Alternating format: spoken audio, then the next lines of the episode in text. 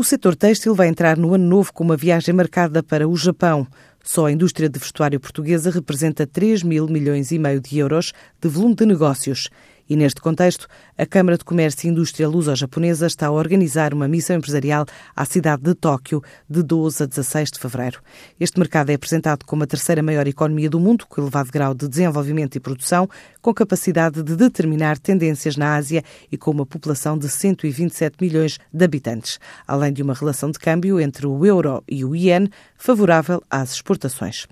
O setor têxtil português está de regresso de Bruxelas depois da Associação Têxtil e Vestuário de Portugal ter promovido uma conferência de imprensa junto de representantes de diversos países, creditados nas instituições comunitárias e de representantes deste setor.